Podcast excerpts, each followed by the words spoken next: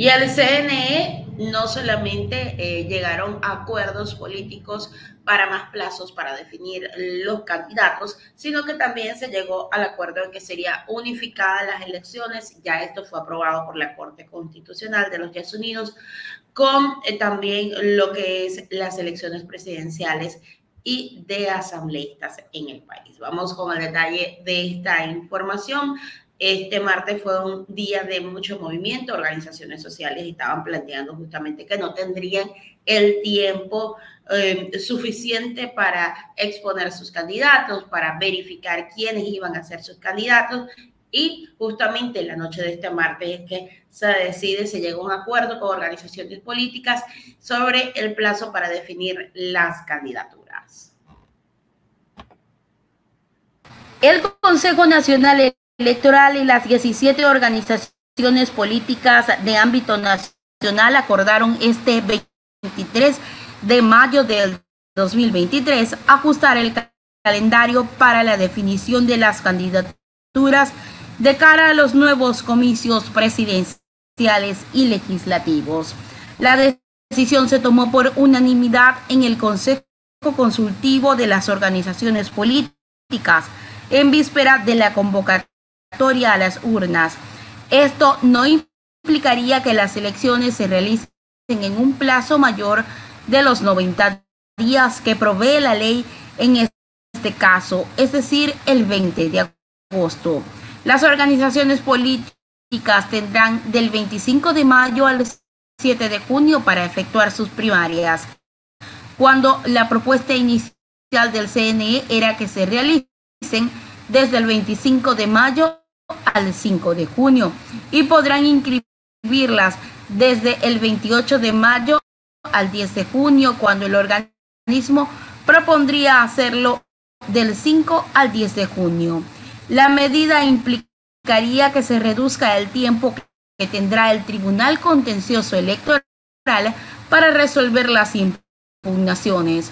Los partidos y movimientos se comprometen a no incidentar con estos recursos este proceso electoral. Por otra parte, los partidos políticos y el CNE acordaron ajustar los plazos de la campaña electoral una vez que las candidaturas estén definidas.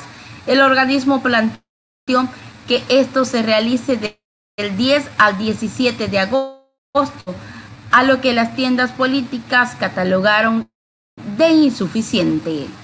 De Gustavo, se vota en consideración de que este proceso, al ser extraordinario, no aplica la, aplica, la, la consideración del 50% para cabezas de lista pluripersonales, ¿verdad? Y tampoco aplica el 50% en binomio presidencial. Esa sería la votación.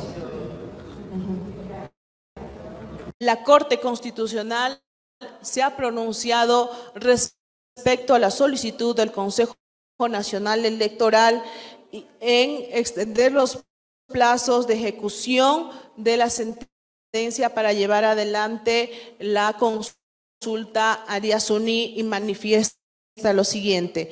Así los, eh, artículo 16, así los plazos correrán desde el 9 de junio de 2023.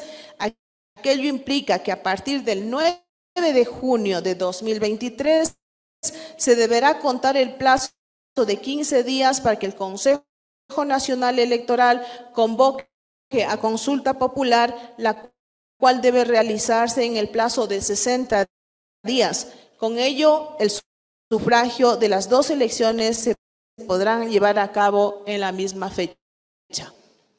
Esto ya es un pronunciamiento de la Corte y nosotros haremos la convocatoria para la consulta popular del día Suní cuando toque y corresponda hacer para cumplir con los 60 días que nos da el, un nuevo plazo la Corte Constitucional. Señora Declaraciones de la presidenta del CNE, Diana Tamaín.